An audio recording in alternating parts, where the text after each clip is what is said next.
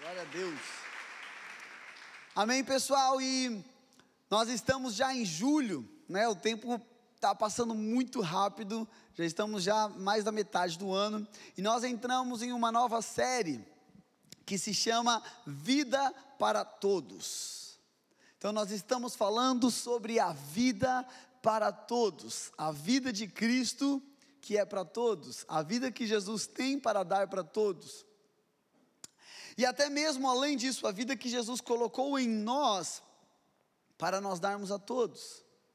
Então eu quero te fazer uma pergunta. Você crê e responde assim com intensidade se você crê. Você crê que Jesus tem vida para todos? Amém. Você crê que Jesus tem vida para você? Amém. Você crê que Jesus tem vida para o seu casamento? Amém. Você crê que Jesus tem vida no seu trabalho? Então nós cremos que Jesus tem vida para todos. E a vida que Jesus tem não é somente o ar. Mas a vida que Jesus tem é uma vida interior. A vida que Jesus tem é o toque divino nas nossas áreas da vida. A vida que Jesus tem é o seu manifestar nos nossos relacionamentos entre pessoas. A vida que Jesus tem se manifesta em como nós tratamos o dinheiro. A vida que Jesus tem se manifesta em com, como nós ouvimos as coisas. E eu olhando para a minha própria vida, me peguei em um lugar onde eu disse para mim mesmo: não, eu creio que Jesus tem vida para mim em todas as áreas.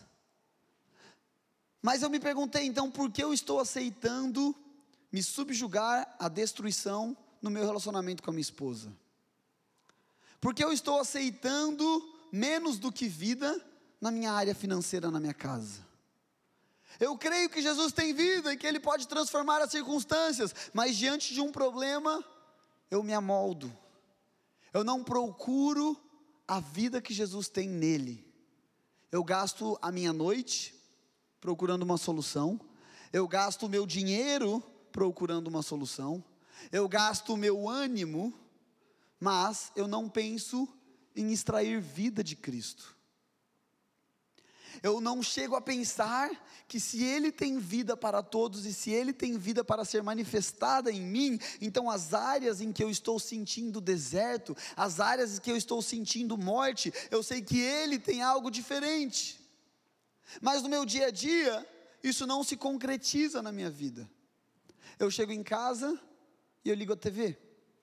E eu passo a noite inteira assistindo. Eu chego em casa e eu pego meu telefone e eu fico três horas vendo coisas. Eu me alimento de diversas notícias que no final do dia me deixam ansioso, me deixa preocupado.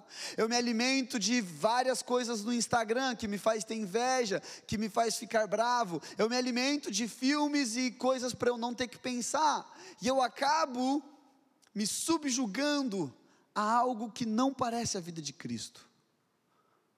E de repente eu começo a viver esse ciclo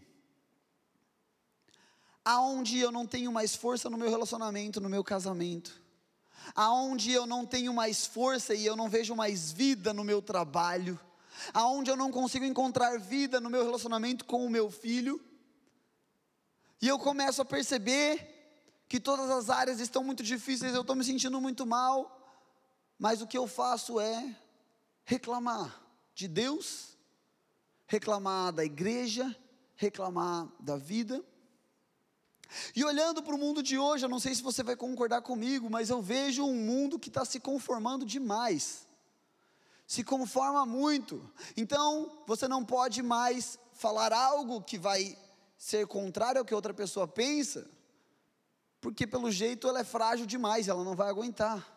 Então, eu não posso mais confrontar o meu amigo, que eu amo, porque eu tenho que respeitar ele, eu tenho que ser eu. E o que acontece? Eu começo a viver um conformismo tão grande que eu começo a me algemar e a me prender a um padrão que não segue ao padrão de Cristo. E quando Cristo vem me construir, eu rejeito a sua voz, porque as mentiras de Satanás estão me dizendo que eu sou frágil demais, que eu não vou aguentar, que não funciona para mim que ninguém pode fazer isso comigo e falar isso para mim. E aí, sabe o que, que eu peguei lendo a Bíblia? O que, que eu pensei? Olha isso, Satanás utilizou a própria palavra de Deus para tentar o próprio Deus. Cara, no mínimo ele foi usado. Ele pegou a palavra do cara que falou para ir para o cara que falou e tentar ele para ele fazer errado. Então, se Satanás utilizou da palavra de Deus para tentar o próprio Deus, nós precisamos entender que ele vai utilizar de coisas que fazem sentido para nós e que não vão parecer de todo errado. E que não vão parecer algo que está me afastando de Deus, de um relacionamento, que não vai nem parecer mesmo pecado, porque ele usou a Bíblia. Ué, como que a Bíblia vai estar errado? Ele usou a Bíblia. E aí, de repente, eu começo a ser atraído, e eu começo a ser engodado e enganado, por coisas que elas não são pecados por si só, mas elas estão sugando o meu coração da vida que Cristo deseja colocar em mim. E aí eu chego no momento da vida aonde eu só consigo ver coisas ruins em todas as áreas da minha vida. E aí o que, que eu vou fazer? Ou eu vou culpar Deus, porque ele não foi fiel do que ele falou que seria, ou eu vou culpar a igreja, porque era a igreja que deveria suprir isso na minha vida, ou eu vou culpar a mim mesmo, porque eu não sei orar e eu não sei fazer nada. Mas aonde está o erro? Está em acreditar na mentira. Agora eu te pergunto, como então que nós podemos discernir a mentira para que a vida não seja extraída de nós, para que nós não bebamos da morte, para que nós não recebamos a mentira? Da mesma forma que Cristo, Jesus, combateu a tentação através da palavra de Deus, porque ele conhecia o coração do Pai e ele sabia o que o Pai pensava.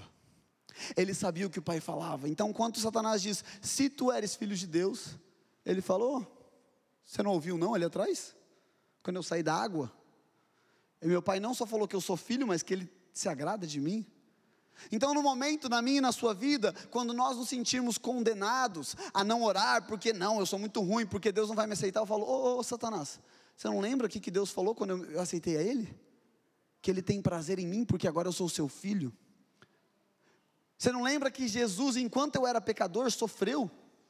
Então, agora que eu sou amigo, o que Ele vai querer fazer comigo? Ei, Satanás, você não está lembrando que o Espírito Santo me convenceu da justiça, do pecado e do juízo, para que eu pudesse caminhar na verdade de Cristo? Então, o caminho, queridos, para nós vivermos a vida que Cristo tem, não é dizermos assim: Jesus já me deu tudo, então eu vou só esperar tudo acontecer. É dizer: Jesus já me deu tudo, mas se eu não viver aonde Ele me deu tudo, eu não vou desfrutar de tudo que Ele me deu.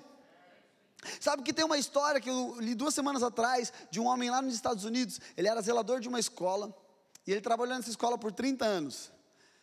E ele morreu, acho que ele morreu com 70, não me lembro certinho, mas foi um, uma idade mais avançada, talvez 80.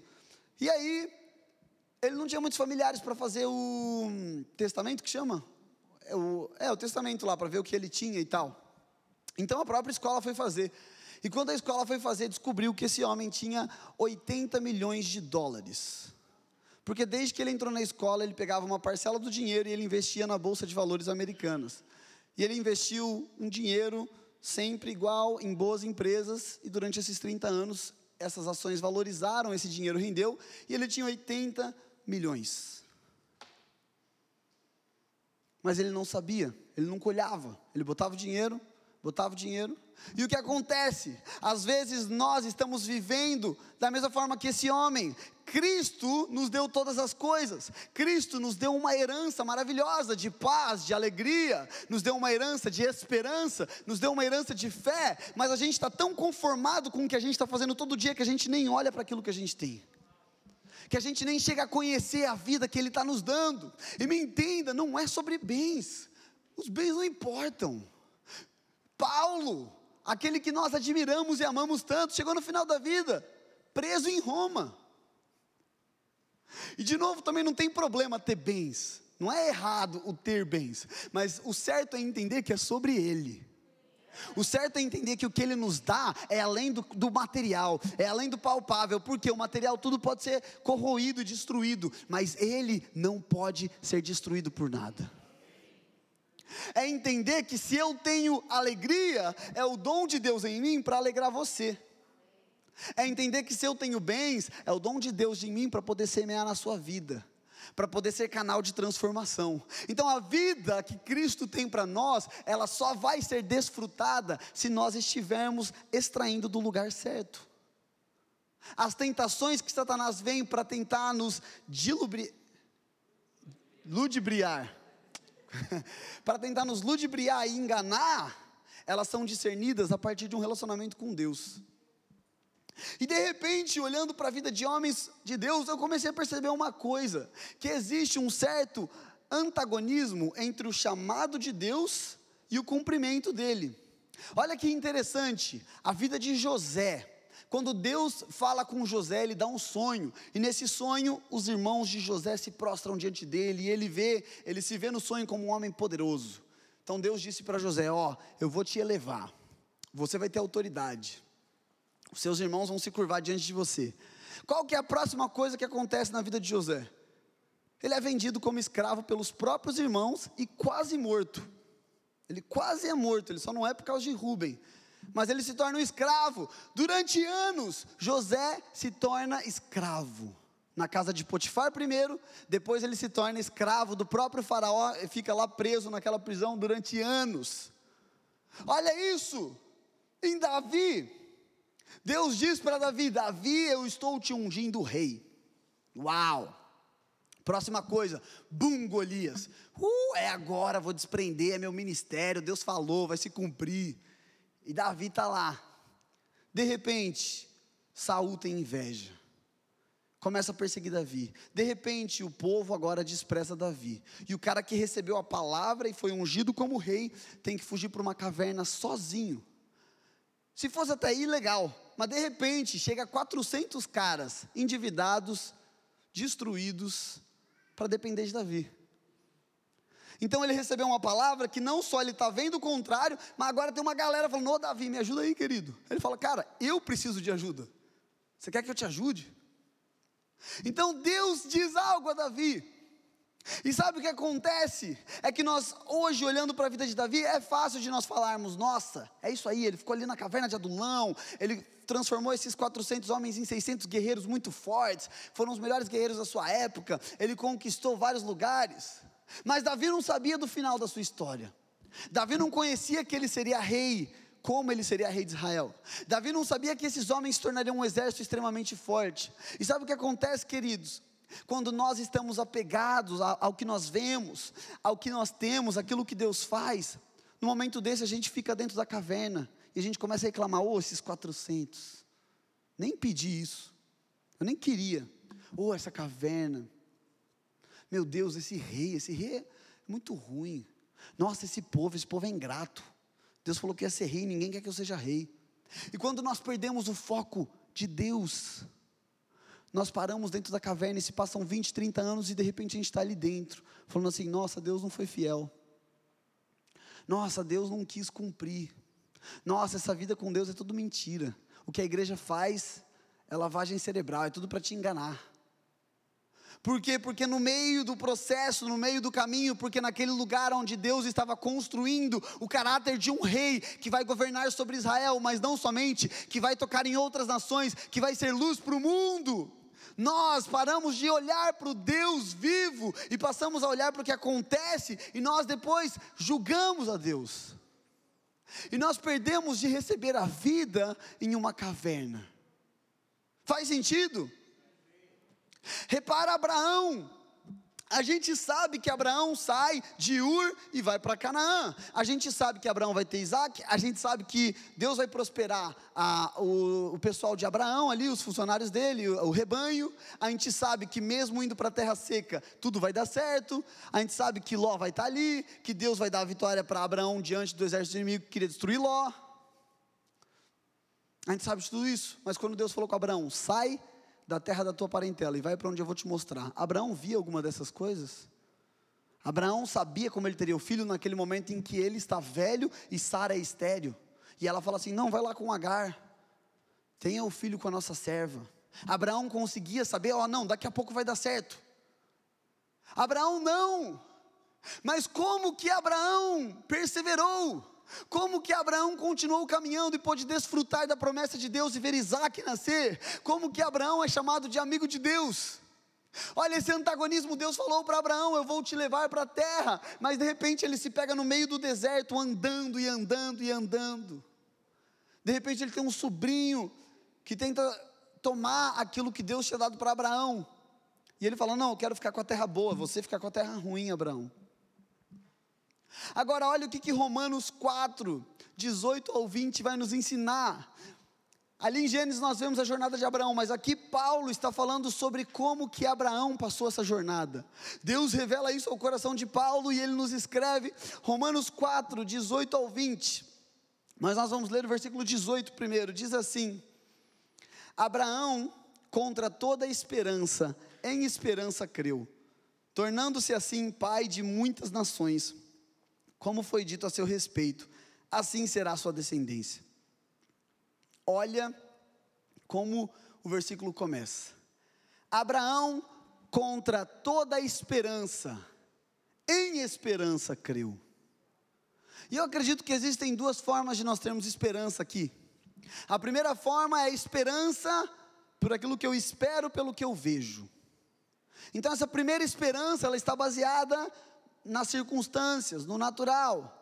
Então Abraão, contra a esperança do que os seus olhos lhe mostravam, contra a esperança que dizia que Sara era estéril, contra a esperança que falava que ele era velho demais, contra a esperança que falava você está perambulando pelo deserto, você não vai chegar a lugar nenhum, contra toda essa esperança, diante de todas estas intempéries, será que não é isso que eu e você temos vivido? Momentos da nossa vida onde eu olho para o meu casamento e falo: Meu Deus, está indo de mal a pior. Onde eu olho para o meu dinheiro e falo: Ano passado achei que eu tinha dívida? Oh, ano passado. Olha agora. Quando eu olho para o meu trabalho, eu falo: Jesus é Cristo. Porque eu não estou vendo nada. Quando eu olho para a minha vida emocional, minha saúde emocional, e eu estou com crise de ansiedade, pânico, burnout, eu falo, Jesus é rei, nem o psicólogo quis me atender. Falou, vai estudar para você se atender, porque não vai dar. Quando eu olho e eu estou nesse deserto perambulando, e de um lado eu tenho o que Deus me disse, e de um lado eu tenho as coisas que Deus falou, mas agora eu vejo algo diferente, e eu estou questionando: vida, Deus, vida, promessa, palavras, transformação. Mas então nós temos a outra esperança, quando diz que em esperança creu. E essa segunda esperança, eu creio que era a esperança que ele tinha em quem Deus era. Uma, a gente espera as coisas que podem acontecer aqui na terra. Olhando para o cenário hoje, existe uma esperança natural que me diz que daqui a alguns meses a maioria das pessoas vão estar vacinadas e talvez a vida mude. Pode existir uma esperança na sua vida natural que você olha e nem tudo está indo tão bem. Mas essa segunda esperança de Abraão é a esperança em quem Deus é. Não é esperança no que ele faz. É diferente. Porque esperar o que Deus faz, às vezes ele não vai fazer como eu penso. Então eu me frustro. Se eu espero o milagre que Deus pode fazer e o milagre não acontece, então ou Deus está errado ou eu estou errado. Mas quando eu espero em quem Deus é, eu sei que a resposta dele, mediante a circunstância que eu vivo, é a melhor coisa que eu poderia receber. Então eu oro e creio no milagre, mas se ele não vem, eu agradeço a Deus porque eu sei que o que ele está me dando é o melhor para mim. Eu creio que o que ele está me dando vai me trazer mais vida. Então, nessa esperança, a partir da esperança em quem Deus é, Abraão creu, porque ele sabia que Deus era fiel. Porque olhando lá para frente, ele pensava: talvez não seja nem eu que construa o povo nessa terra. Porque se nós olharmos para a história, não foi nem Abraão que começou a construir o povo de Deus em Canaã. Se nós olharmos, tem Isaac, Jacó, nós temos José, 400 anos no Egito, Moisés, Josué, Canaã. Olha isso. Mas Abraão não estava apegado à promessa no formato em que ele esperava. Ele estava apegado ao Deus da promessa, em quem Deus era. E eu quero dar uma chave para a sua saúde emocional nesse momento. Nós vamos nos frustrar com a igreja, com as pessoas, com a Bíblia, com Deus, com a nossa fé, quando esperamos a partir da nossa própria expectativa. Mas nós não vamos nos frustrar com a igreja, com as pessoas, com os pastores, com Deus, com a Bíblia, quando esperamos crendo em quem Ele é. Eu vou te traduzir isso: Deus é bom, Deus é justo, Deus é santo, Deus é amor. Então, quando eu creio naquilo que Deus é, eu não preciso ver o que eu quero, porque eu vejo quem Ele é. E no momento em que eu não vejo o que eu quero, eu me apego a quem Deus é. E são momentos como esse que na caverna de Adulão, Davi foi acrescentado em fé e o caráter de rei foi construído nele. Em momentos como esse, quando José está na prisão e a mulher de Potifar tenta ele para pecar, ele diz que ele não poderia pecar contra Deus, apesar de não ter lei dizendo que ele não podia fazer isso. Quando Abraão está no deserto e ele erra, mentindo que Sara não é sua esposa, ele confia em quem Deus é para receber o perdão. Quando Abraão encontra Melquisedeque, o coração dele deseja dar 10% como dízimo daquilo que ele havia vencido em Sodoma e Gomorra, porque ele olhava para quem Deus é e falava assim: Meu Deus do céu, eu quero, eu quero fazer isso, você não precisa me obrigar, eu quero, eu quero dar, porque eles bebiam da vida. Então, se você estiver anotando, anota isso. Para vivermos a vida de Cristo, somente esperamos e cremos em quem Ele é. Para vivermos a vida de Cristo, nós esperamos e cremos em quem Ele é. Quantas coisas na nossa vida vão ser transformadas? O nosso casamento, as nossas emoções, a partir do momento que, crendo em quem Deus é, nós nos achegamos a Ele. E eu quero te lembrar de algo, se o tecladinho quiser fazer um fundo. Eu quero te lembrar de algo agora. Talvez, e, e, enquanto eu preparava essa palavra, Deus botou muito a palavra casamento no meu coração. Então, por isso que eu vou usar esse exemplo várias vezes, tá? Mas talvez o seu casamento está totalmente sem vitalidade. Talvez não existe mais graça, não existe mais a faísca, não existe mais é, aquele, aquela coisa irada que existia. Talvez é um casamento agora de contrato. Você deve fazer isso e eu devo fazer aquilo. Ou, oh, lavei a louça cinco dias seguidos, você está zoando que você não vai lavar hoje. É um contrato. Está aqui, eu fiz cinco, você tem que fazer cinco. Ah, meu Deus, estou varrendo o chão há três dias. Tu nem para lavar o banheiro. Talvez eu ouvi isso. Tô brincando. Tô brincando, minha esposa é maravilhosa. Mas talvez eu estou vivendo esse casamento de contrato. E sabe qual que é o pior ainda em cima disso? Que talvez essa seja a tentação que Satanás está fazendo com você. É que a gente está vivendo esse casamento de contrato com Deus. Oh Deus, eu estou orando aqui, cara, você tem que responder. Faz parte do contrato. Eu fiz a minha parte, faz a tua. Oh Deus, você vai ficar aí sentado no sofá enquanto eu estou tentando ajeitar minha vida? Você não se preocupa comigo, não? E a gente se pega vivendo o que Marta viveu, Jesus sentado, Deus sentado. Mas ela precisava estar tá arrumando a casa. Será que a gente não tem vivido isso na nossa vida esse ano? Deus está lá sentado, esperando que você sente com Ele, que você desfrute da presença, que você escute o que Ele quer te falar. Mas a gente está se esforçando para consertar as coisas na vida. Eu te digo que isso era o que eu estava vivendo. Durante esse ano, até duas, três semanas atrás, até mesmo no Viva, a pastora Melissa deu uma palavra e ela falou: Ti, as coisas que vão ser transformadas, que você vai viver, é, é, com Deus, é sua oração, não é o que você faz. Mas eu estava lá batalhando, tentando resolver, tentando encontrar resposta e solução, tentando fazer de tudo para consertar as coisas, enquanto Deus estava sentado.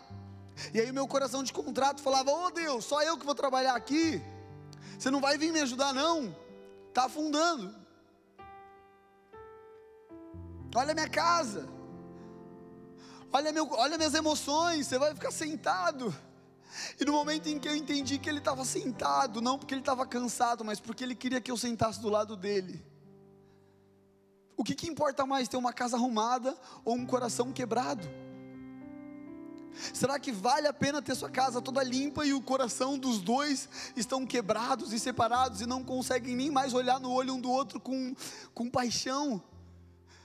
Não conseguem nem mais querer estar no mesmo cômodo? Será que vale a pena ter as finanças todas arrumadas, mas eu deito na cama do lado de um estranho? Eu não converso, o meu telefone tem mais os meus olhos do que a minha esposa, do que meu esposo. A TV tem mais a minha atenção.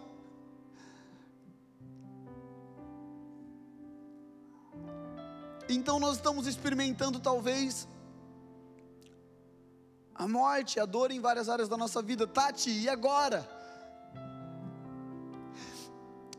E o Senhor falou isso comigo ontem. Jesus ele está olhando para nós, ele está dizendo assim: Vinde a mim, os que estão cansados e sobrecarregados, e eu vos aliviarei, pois o meu fardo é leve e o meu jugo é suave. Eu sou manso e humilde de coração. Será que é assim que a gente vê Jesus sempre? Será que a gente percebe que Jesus está olhando para a gente dessa forma todos os dias? Você está cansado? Vem. Eu não quero que você ore 10 horas por dia, você está cansado, eu quero você. Eu não vou estar julgando o que você está ou não fazendo, eu sou manso e humilde. É leve, é suave, vem. Será que a gente está percebendo Jesus estendendo a mão, com aquele olhar cheio de amor, com aquele coração totalmente desejoso, falando: Você não vai pegar?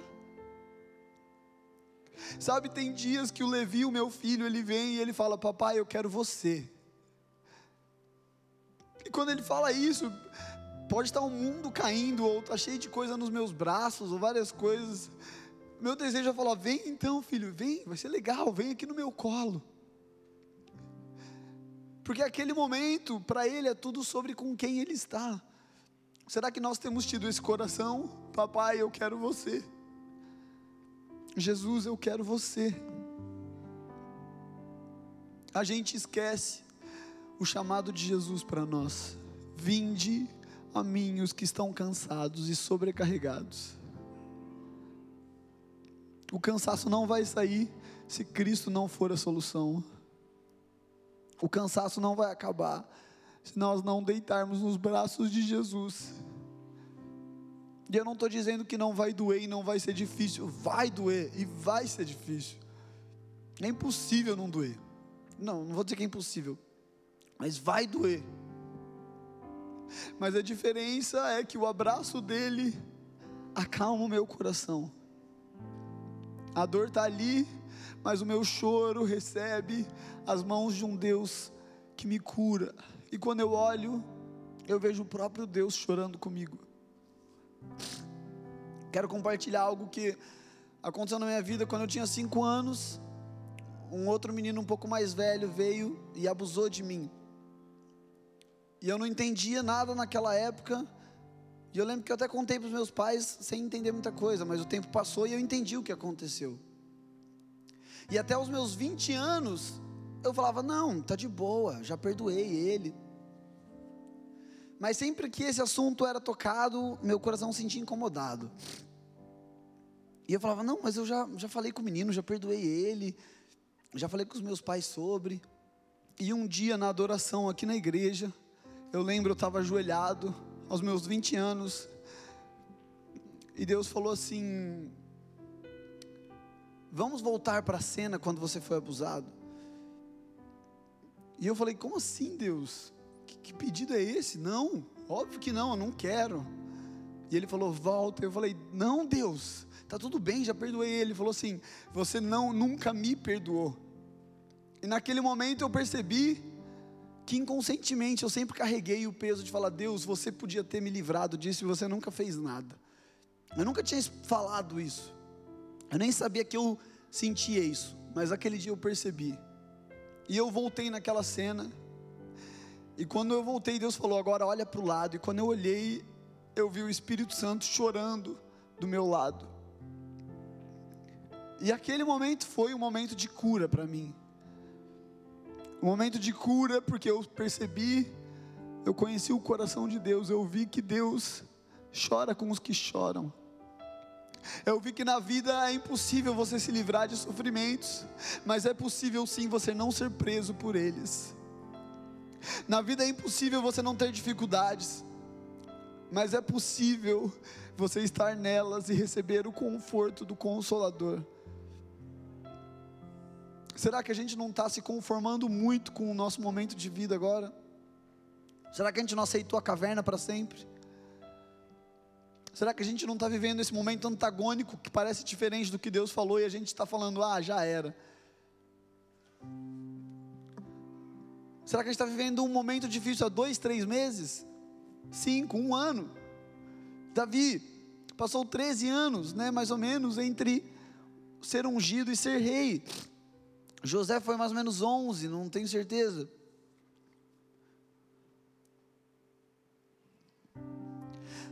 Queridos, a incredulidade é quando nós cremos na dúvida.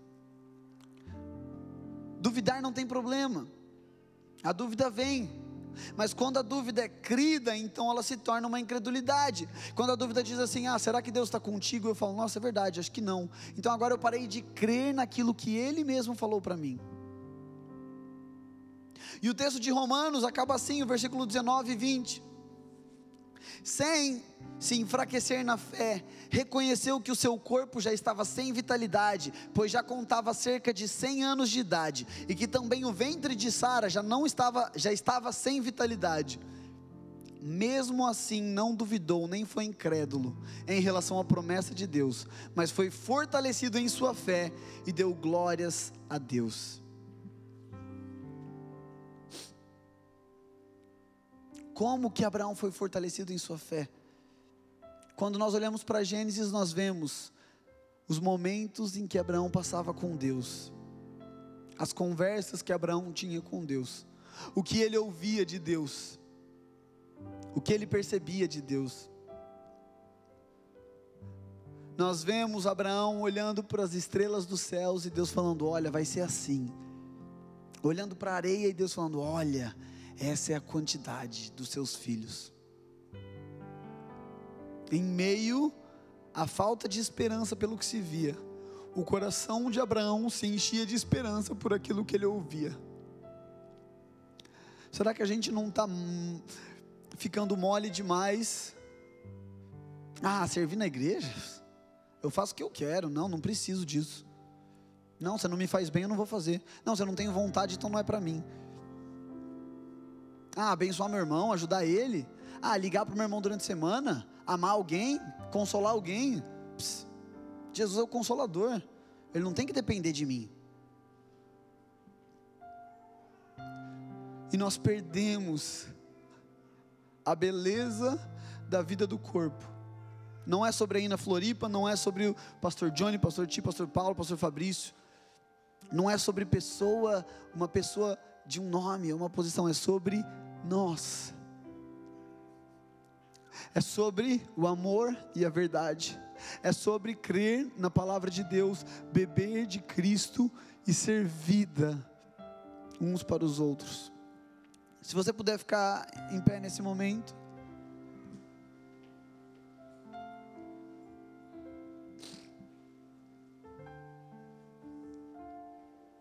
Se você quiser fechar os seus olhos comigo rapidinho.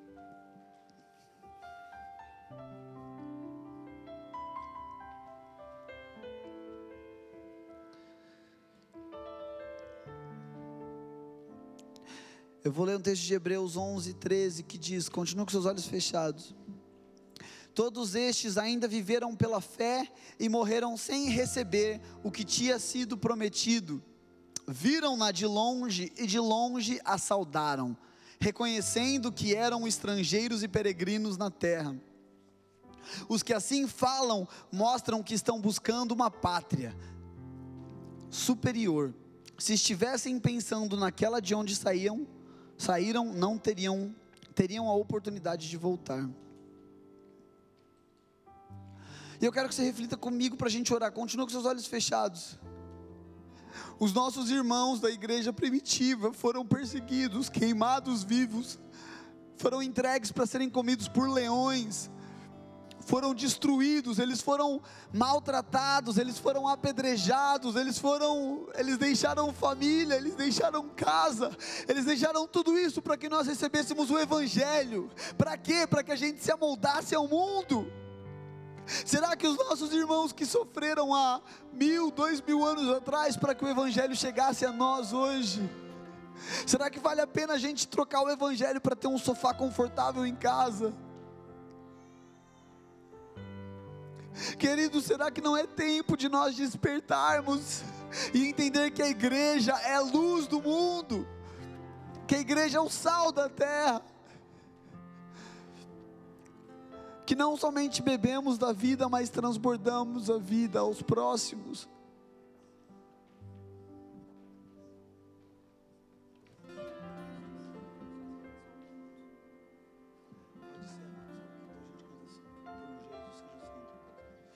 Eu quero cantar com você algo agora. E essa vai ser um, nós vamos cantar isso em forma de oração. Então, é, talvez não tenha letra, é, para preparar a letra aí é aquela Jesus seja o centro. Lembra? Jesus seja o centro da minha vida. Eu não sei se esse é o nome, mas acho que é. E nós vamos cantar agora juntos, nós vamos declarar isso sobre o nosso coração, sobre a nossa mente. Então, se você quiser cantar com a mão no seu coração ou com a mão na sua cabeça, a gente vai fazer isso juntos agora, orando para Cristo que nós vamos viver, amém? Jesus seja o centro da minha vida. Jesus seja o centro da minha vida. Do início até o fim, tu sempre foi, sim, serás tu, Jesus. Jesus seja o centro, todos juntos. Jesus seja o centro da minha vida. Jesus seja o centro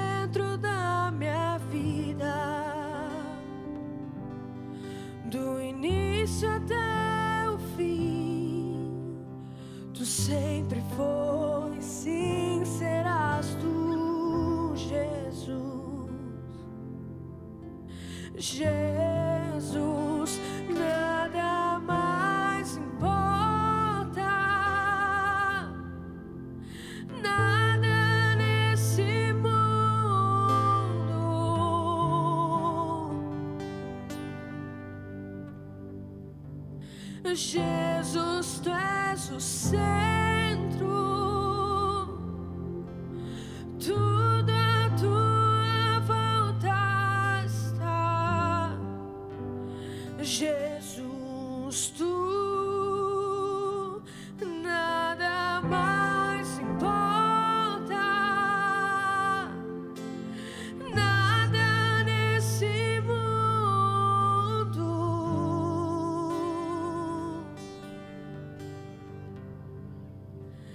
Jesus, tu és o centro,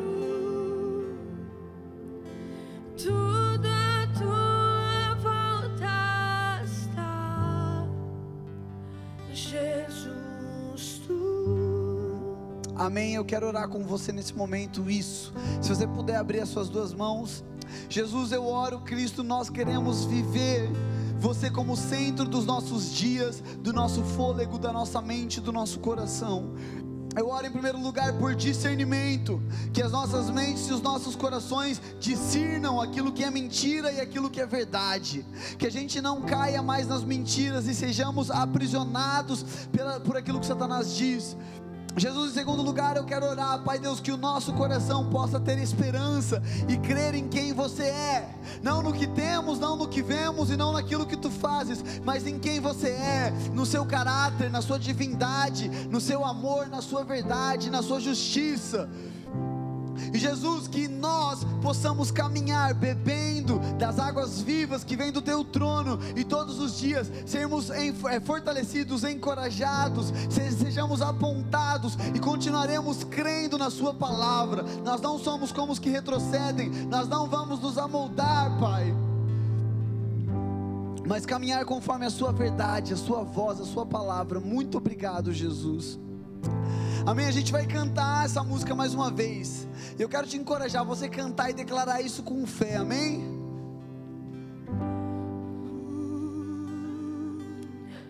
Jesus seja o centro da minha vida. Jesus seja o centro da minha vida.